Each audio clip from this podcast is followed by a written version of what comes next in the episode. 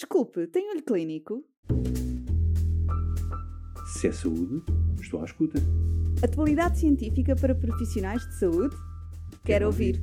Olho Clínico, o seu podcast de discussão científica. Bem-vindo ao segundo episódio sobre cancro de rim. Hoje continuamos com os especialistas do IPO do Porto, a oncologista doutora Alina Rosinha e o urologista doutor Rui Freitas, que prosseguem a sua discussão sobre os principais fatores de risco, como se relacionam com o prognóstico em contexto de doença metastática e ainda a evolução das opções em monoterapia em primeira linha para as combinações com a imunoterapia recomendadas nas guidelines da ESMO e EAU. Junte-se a esta interessante troca de ideias e saiba como serão impactadas as linhas subsequentes. No episódio anterior falamos de doença localizada, de crescimento de células renais eh, numa fase muito tá, inicial, com potencial curativo grande à custa de cirurgia. Terminamos o episódio a levantar aqui um pouco o véu sobre a doença mais avançada. Infelizmente, eh, isto acontece, como já foi referido até nesse mesmo episódio, até um terço dos casos, mais ou menos, já se apresentam como doença avançada. E mesmo aqueles que nós operamos, muitas vezes, acabam por desenvolver doença metastática.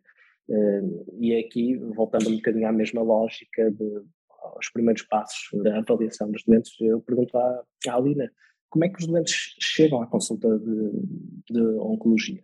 a maioria dos doentes acabam por vir referenciados já uh, internamente, portanto, a partir da consulta da, da, urologia, como tu disseste, cerca de um terço dos doentes que foram tratados radicalmente, submetidos a nefrectomia, acabam por metastizar no decurso da, da vigilância e, portanto, são referenciados à consulta de oncologia médica, após uma avaliação prévia na consulta do grupo multidisciplinar de urologia, e uh, recebemos também muitas referenciações de, do exterior, quer, quer sejam dos cuidados de saúde primária, eh, doentes que já trazem eh, uma suspeita de uma neoplasia do rim, eh, associada também à suspeita de doença metastizada, e recebemos também referenciações diretas de outras especialidades, de consulta de urologia ou mesmo de oncologia médica, de hospitais periféricos que não tratam a doença um, e, portanto, acabam por fazer uma referenciação para um centro de, de referência, um centro com mais experiência no tratamento do, do cancro renal. Todos estes doentes,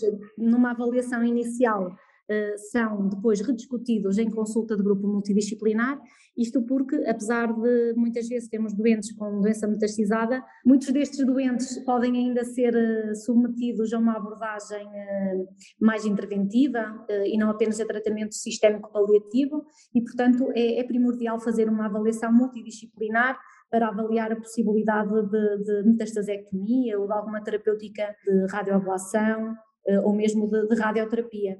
Portanto, todos os doentes acabam por passar numa consulta de grupo multidisciplinar e depois voltam à nossa consulta para início de tratamento sistémico, se for essa a proposta. Ok, já percebemos aqui a orgânica, não é? Como é que há o fluxo do doente, mas imagina, chega o doente, está na tua consulta, como é que tu vais abordar este tipo de doentes? Como já falamos no, no episódio prévio, é essencial termos a caracterização histológica, portanto é essencial sabermos que tipo de tumor eh, do rim é que temos à nossa frente, porque isso pode ter impacto uh, na escolha do tratamento.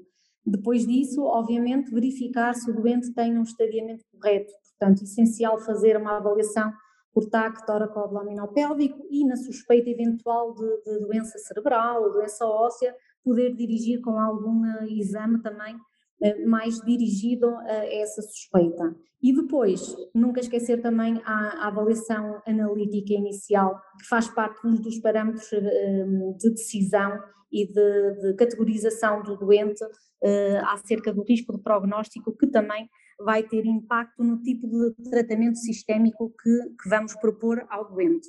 Portanto, estes, estes pilares são essenciais para nós conseguirmos definir qual vai ser a nossa estratégia. Depois, obviamente, a avaliação clínica. Sabemos que nem todos os doentes uh, são fit enough para todos os tratamentos, nem todos os doentes têm capacidade para fazer uh, tratamento sistémico paliativo e muitos deles, tal como também já falamos previamente, apresentam-se com síndromes paraneoplásicos e com outras alterações que necessitam de ser corrigidas previamente ao início do, do tratamento. Portanto, a abordagem inicial acaba por ser complexa, mas é um pilar fundamental para o sucesso do tratamento sistémico que vem a seguir. E olha, mais uma vez, Alina, nossa, o nosso paralelismo, uh, os critérios e a estratificação por grupos de risco é também utilizada no nosso sistema de follow-up, de seguimento dos doentes cada vez mais preconizado pela Associação Europeia e de facto essa moldar personalizado e a categorização é muito importante para um melhor cuidado ao doente. Ok, já temos a avaliação do doente e agora vamos falar do tratamento sistémico em si.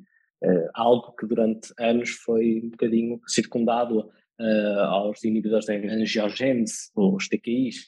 Uh, ao, atualmente nós temos muitas novidades no tratamento destes doentes, novas formas de os tratar gostava de ouvir a falar um pouco sobre isso. De facto, o cancro do rim durante muitos anos viu o seu tratamento limitado a algumas escassas classes terapêuticas, portanto utilizávamos os antiangiogénicos, os inibidores da, da BMTOR e mais recente, portanto foi introduzida a imunoterapia, portanto, em linhas posteriores à progressão em primeira linha, mas que mostraram de facto um impacto significativo eh, na qualidade de vida, no controle da doença eh, dos doentes em estadio 4. Nos últimos anos tivemos de facto novidades também muito positivas no que diz respeito ao tratamento de primeira linha.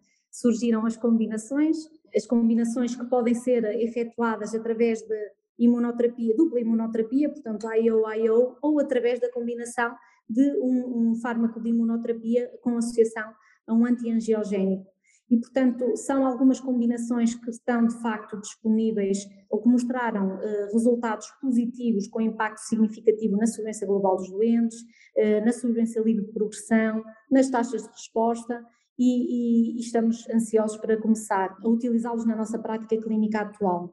Um, a nível internacional, estas drogas já foram aprovadas uh, em alguns países e em Portugal foram recentemente financiada um, a associação, por exemplo, do pembrolizumab com a axitinib um, e, e, portanto, poderá ser mais uma arma terapêutica que uh, vai beneficiar a abordagem dos doentes com, uh, com risco intermédio. Portanto, atualmente uh, o financiamento está apenas direcionado para os doentes com risco intermédio. Ok, nós temos então várias opções, não é? Traduz-se claramente uma mais-valia para os doentes.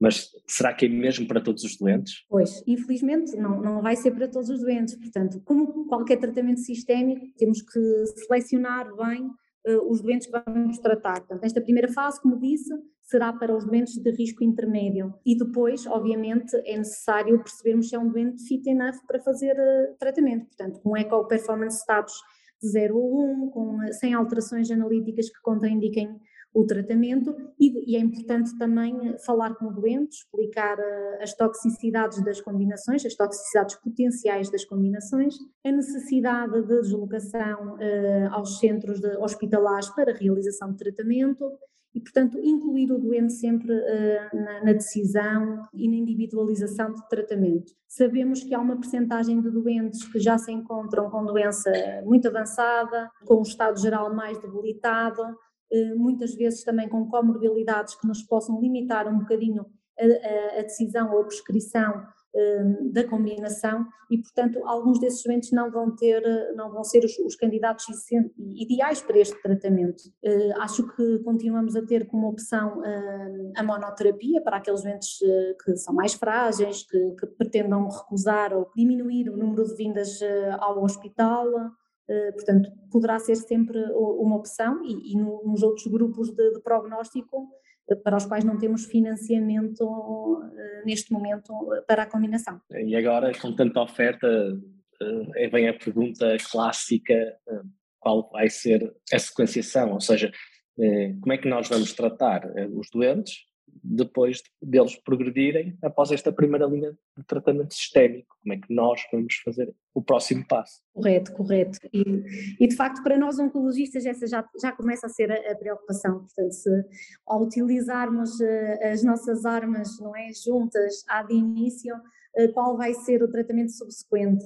Obviamente, temos ensaios clínicos que já estão a, a tentar dar resposta a esse desafio. Na minha opinião, o, o, que eu acho é que quando temos uma abordagem em primeira linha que tem um impacto aumentado uh, na sobrevivência do, do, doente, na sua qualidade de vida, uh, nas taxas de resposta, devemos usá-la em primeira mão. Portanto, uh, poderemos estar a restringir ou a limitar linhas subsequentes, mas estamos a utilizar a nossa arma mais poderosa em primeira linha. Isto porque sabemos que uma percentagem também significativa do, dos doentes, cerca de 30% dos doentes, não chegam a um tratamento de segunda linha. Portanto, pensando nesta nuance, acho que devemos utilizar o melhor que temos para oferecer ao doente numa estratégia inicial. E depois, de facto, como disse, existem ensaios clínicos já a tentar uh, responder a essa questão. O racional, obviamente, é tentar utilizar, sempre que possível, uma classe terapêutica não utilizada previamente, e se já foi utilizada, obviamente tentar mudar muitas vezes o target, portanto, dentro dos TKPIs temos TKPIs com diferentes uh, targets, portanto, temos os chamados super TKPIs, que podem também ser, ser preconizados nesta, na, na sequenciação, mas, uh, mas estamos a aguardar dados de facto eh, de ensaios clínicos que nos permitam eh, ter, ter dados mais robustos acerca de, de, de qual a melhor sequenciação após a escolha inicial de, do tratamento. Bem, eh, acho que a ideia que nos fica aqui do, desta no, destes nossos episódios, desta nossa agradável conversa do carcinoma de células renais e do seu tratamento, é que de facto vivemos uma era em que a caracterização a todos os níveis da doença, seja de imagem, seja genética, seja clínica, é essencial para moldarmos de forma mais precisa o tratamento que temos disponível ao doente, quer seja cirúrgico, ablativo, ou no caso do que tu falaste tão bem até agora, o tratamento sistémico tem sido o campo de maior progressão em termos de ensaios clínicos no, mais recentes. Obrigado, até breve. Até breve. Se é saúde, estou à escuta. Atualidade científica para profissionais de saúde? Quero, Quero ouvir. ouvir. Olho Clínico, o seu podcast de discussão científica.